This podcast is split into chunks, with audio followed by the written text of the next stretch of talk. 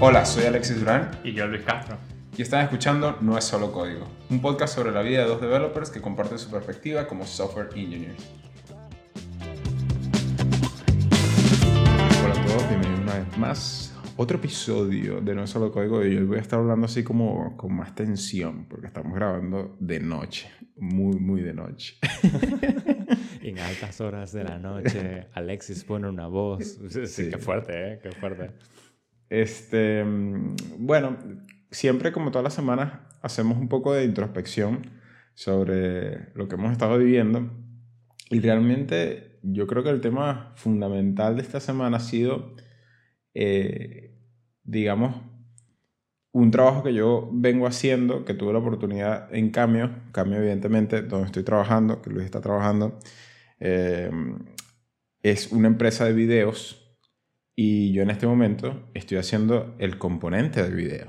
Así que está muy cool porque digamos que es un, un buen challenge eh, que tomar en este momento y, y que me permite a mí también conocer las diferentes superficies que hay en, en- en el producto porque evidentemente vas a empezar a tocar como que todos, todos, los, todos los huequitos, ¿no?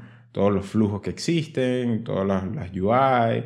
Entonces es como muy eh, cross teams eh, Ujú. lo, que, lo que ando haciendo, ¿no? Entonces, ¿por qué estamos eligiendo este tema hoy? Es porque básicamente eh, estuve teniendo problemas de course eh, y, y no fue sino hasta el viernes, tengo ya, yo me atrevería a decir que como dos meses. O sea, sí es verdad que estoy haciendo otras cosas en background, pero tengo como dos meses, o, o sea, no sé, desde que llegué de alguna manera involucrado en lo del video, creo Diría yo. que menos. Diría que aproximadamente unas tres semanas en lo que tiene que ver con esta parte del video, porque los primeros dos, cuatro semanas estuvimos haciendo tackling del video, pero add-ons del video. O sea, cosas que estaban Mm, sobre el video o alrededor del video o que giran alrededor del video, pero que no tienen que ver claramente con el componente de video, sino que están como añadidos a ello. Vale, vale. Entonces, claro, desde hace tres semanas comienza como un refactor más grande, aquí poniéndoles en, en contexto, un refactor mucho más grande de, de los fundamentos del, del componente como tal y comienza como a reescribirse realmente el approach que estamos hablando del componente.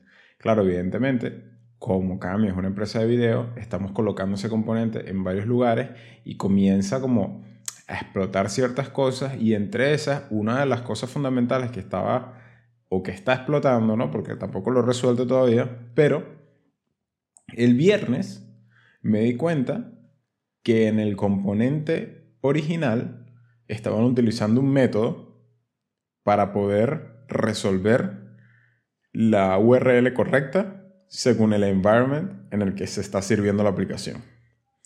Entonces el punto es que existe aparentemente un método que nos va a dar los permisos correctos para renderear los videos de manera correcta. Ahora, aquí es donde viene la charla del video. Después de que, digamos que me di cuenta que existía eso, eh, empiezan las preguntas como, ¿cómo te diste cuenta de eso? Porque no fui yo solo. ¿Por qué me di cuenta en ese momento? ¿Y por qué tardé tanto, según mis expectativas, en llegar a ese, a ese método, ¿no? Porque es clave para uno de los problemas más grandes que estoy sufriendo en este momento.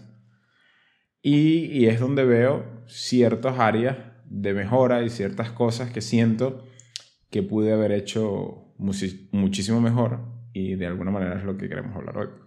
Sí, totalmente. Creo que me encanta este tema de conversación porque en realidad estaba esperando este retro de cierta manera. Eh, y tiene que ver por un par de cosas. O sea, me gustan los puntos que estás haciendo. Eh, el tercero quizás es el punto que más hincapié me gustaría hacer. Mm. Pero comencemos con el primer punto que estabas mencionando. Eh, ¿Por qué surge este problema? ¿no? Eh, entramos en este problema, existe, lo estamos viendo en el código nuevo, pero cuando vemos el código viejo, pues no ocurre. O cuando hacemos el cambio entre el componente nuevo que estás haciendo tú y el componente que ya existía, este no era un problema que estaba haciendo sharing ese componente. Mm. Entonces, entra como esa, esa perspectiva de, ok, pues algo tiene que estar sucediendo en ese componente que nos está faltando de alguna manera, ¿no? Entonces, ese es como el, el, primer check de los pensamientos que dice, ¿por qué no consultamos o realmente pensamos esto desde el comienzo? ¿Vale? Sino que la solución o, cómo estábamos resolviendo el problema tenía que ver con una relación de, bueno, el, third party tool que estamos utilizando para el nuevo componente, cómo estamos haciendo la interacción entre ciertas cosas dentro del componente, pero nunca nos realmente nos sentamos a realizar, a revisar con, con calma eh, qué estaba haciendo el otro componente. Entonces, ese es como mi, mi primer punto que dices, hmm, ok, ¿a qué le podrías achacar este tipo de cosas? Y algo que me gusta que mencionaste en otro episodio fue hablar mucho sobre el ego. Y creo que este es uno de esos puntos en los que dice, vale, principalmente es como el ego de decir, no, no quiero ver el componente anterior porque hay ciertas opiniones y ciertas cosas que probablemente se hicieron ahí que no quiero trasladar a este otro componente. Sí, yo creo que ese, ese realmente es el factor fundamental que hace que los problemas se alarguen más de lo necesario. Porque el tema, el tema es que mm, yo, digamos, tengo mis, mis opiniones, como todo developer, de cómo se tienen que hacer las cosas, ¿no? Cómo se tienen, entre comillas, porque al final, pues, es una manera de hacer las cosas. Es altamente opinionated. Claro. Y entonces, que, de paso, eh, tengo un lado un poco más, eh, un, poco menos democrático y siento que, que eso ya sería otro tema, siento que, que como developers tenemos que salirlos de, de esa parte tan relativa y comenzar a hacer las cosas o los debates de manera más científica, entre comillas, por muy fancy que suene, pero más ingeniería. Eh, no puede ser que todo sea como tus sentimientos y tu creatividad y lo que tu corazón te dice en ese momento. Pero bueno, ese es otro tema. El punto es que yo veo el componente anterior y si bien tengo empatía por el hecho de que el componente le ha servido a la empresa y que tengo empatía por el hecho de que sé que las personas hicieron lo mejor que pudieron hacer en ese momento, desecho totalmente o deseché totalmente las ideas y las opiniones que se habían puesto en ese componente. Entonces, eh, fue en un punto de que, claro, tuve que leer ciertos layers del componente, pero nunca llegué como al core, que era lo más básico, que en este momento tú dices, Alexi, pero ¿cómo es posible que no? Pero realmente es así, o sea, fue como vi todo el layer, el engramado que tenían los componentes, porque realmente el tema del video es bastante complejo. Entonces es como que cuando iba por el layer, como por la mitad, digamos, si, si el, el componente del video es una cebolla, iba quitando capas, y cuando iba como por la mitad, dije, no, bro, aquí no hay, aquí no hay nada que me vaya a aportar nada. Entonces realmente cuando, cuando tú estás en este punto, ¿no? Del futuro, digamos, y miras hacia atrás y te das cuenta de ese tipo de actitud que estás teniendo, eh, nunca, nunca te lleva a nada bueno. Es que nunca recuerdo un momento en el que pensar que una persona, una situación, una opinión o, o un componente, en este caso, una implementación, no tiene ningún aprendizaje que ofrecerte, no, no es que no te aporte nada, evidentemente no te aporta nada, pero porque es, estás perdiendo la oportunidad de que te aporte algo. Es, ese es, me, es mejor lo que, quiero articular. Es como estás perdiendo el shot de realmente acelerar un poco las cosas, aprender inclusive a las cosas que quizás no quieres realmente implementar, pero dándole la oportunidad de entender qué era lo que estaba pasando, cuáles eran los problemas que, que estabas teniendo. Porque independientemente quizás escribes la cosa de otra manera, pero recaes quizás en, el mismo problema, entre comillas, que pudiera haber tenido ese componente. Entonces, claro, pero todo esto viene, a pesar de que suene fácil en este momento, llega, es ahorita, después de varias semanas de frustración. Y ahí es donde, ok, eh, todo esto que acabas de mencionar suena como que la culpa la tienes tú en todos los sentidos, pero ahí es donde quiero llegar al punto 2, en el que hablas de comunicación. Y mm. ahí es donde digo, no es completamente culpa tuya. es culpa de todas las partes que están envueltas en el problema, como quien dice, y hablas un poco sobre cómo es la comunicación del equipo, quiénes fueron las personas que hicieron el esfuerzo anterior y tomaron ciertas decisiones y qué están haciendo en ese momento y cómo pueden ayudarte, ¿no? Eh, entonces hablamos un poco de que quizás hay como ciertos momentos en el que hablamos de nuestro equipo en general, y voy a hablar específicamente de nuestro equipo, en el que como somos todos senior developers, ese factor del ego nos hace pensar a veces también el hecho de que tienes mucho respeto sobre las otras personas y dices, pues Alexis no necesita mi ayuda porque Alexis sabe hacer estas cosas y seguramente ya ha hecho algo similar antes. Entonces, ¿para qué voy a estar pendiente de Alexis de estas cosas si no me está pidiendo ayuda en este momento? Entonces, entras como en, en, ese ciclo de Alexis no va a pedir ayuda porque, bueno, probablemente no quiere para no parecer o aparentar ciertas cosas. Y luego yo tampoco le voy a ofrecer porque entonces tampoco quiero menospreciar lo que está haciendo. Entonces es como que, ah, un ciclo tóxico. Exacto, entras como un ciclo tóxico, que eh, sí, 100%. Entonces, ahí es donde dices, la colaboración del equipo tiene que mejorar de ciertas maneras y lo hemos estado hablando en, en temas anteriores o en episodios anteriores, en el cual tienes el factor de que todos están en un time zone extremadamente diferente y eso también perjudica un poco esas comunicaciones síncronas.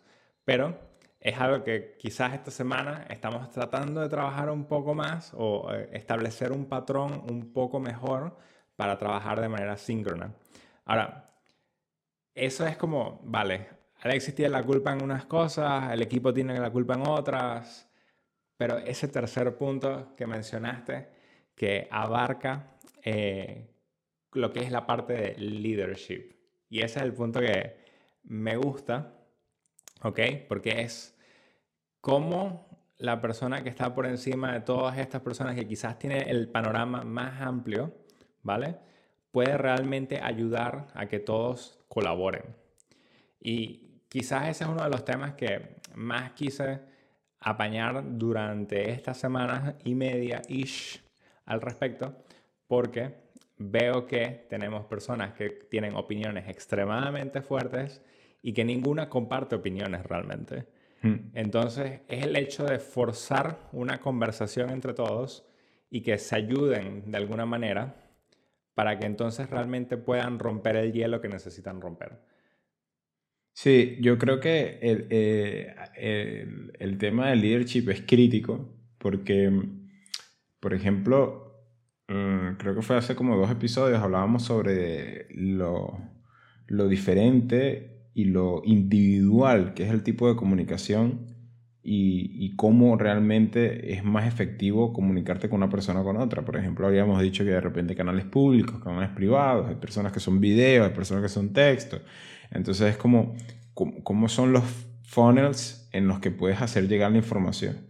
Y en teoría, normalmente la persona de leadership tiene un sense eh, o suele tener un sense de cuáles son, los, cuáles son, cuáles, cuáles son esas vías, ¿no?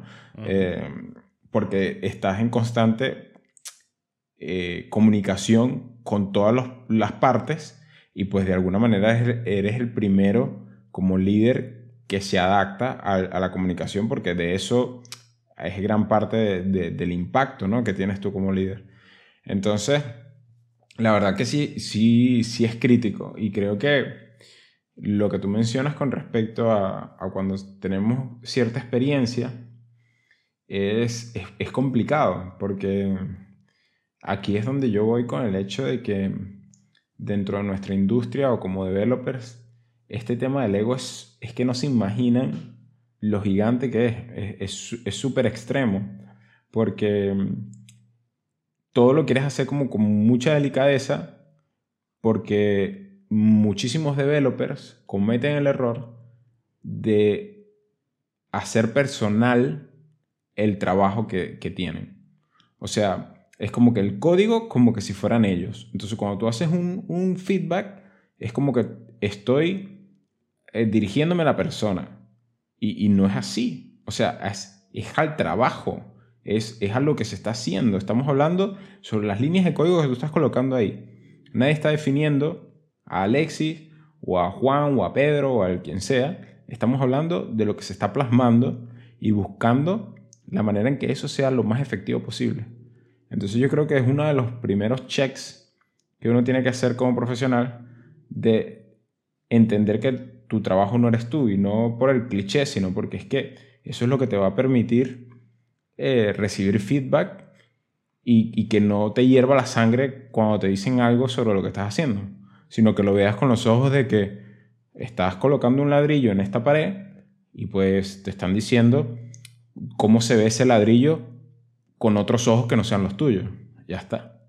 Sí, y yo creo que una, o sea, como algo que podríamos usar como un enfoque positivo de toda esta conversación es el hecho de que si bien dices, vale, esta es una de las cosas más importantes dentro de la empresa porque al final el cambio es una empresa de video y estamos hablando de tocar el componente de video, es como, vale, uno a uno.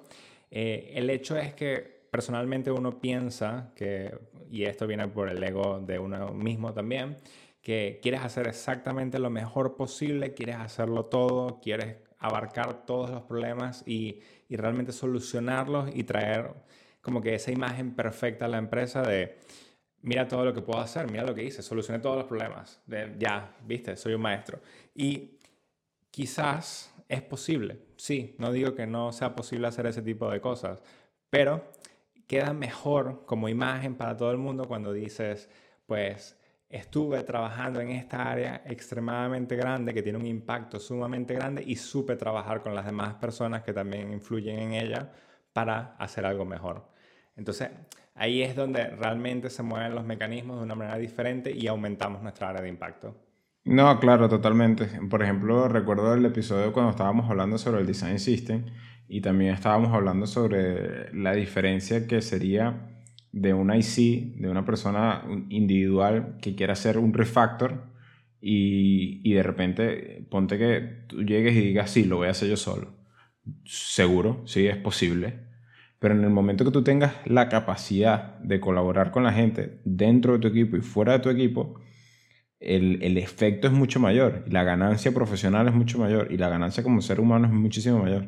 Lo que pasa es que, claro, es fácil decirlo, pero la fricción que tiene comunicarte de manera efectiva es brutal. Es brutal porque hay, hay emociones, están seres humanos involucrados, está el tema del ego que siempre estamos hablando, tienes que también articular ese tren de información que tienes en la cabeza, que tampoco es fácil, es como esas frustraciones que uno tiene a veces como de verlo, pero cuando recién comienzas a hacer pair programming y te dicen, bueno, pero que ah, háblame lo que vas a hacer. Entonces, es, en ese momento te explota la cabeza. La primera vez que te dicen eso te explota porque dices como, yo me entiendo yo solo, pero ahora tú quieres que yo te hable lo que está adentro. Entonces, claro, ya en estos niveles en los que eh, gratamente nosotros ya empezamos a estar, ya no basta con sencillamente hablar de lo que estás haciendo con una persona, sino entender diferentes ángulos, eh, expresar una idea, articular una idea entre varias personas y, y, claro, hay momentos en el día que tú dices, ¿sabes qué? Y si me quedo callado y simplemente hago la línea de código que necesito y ya está.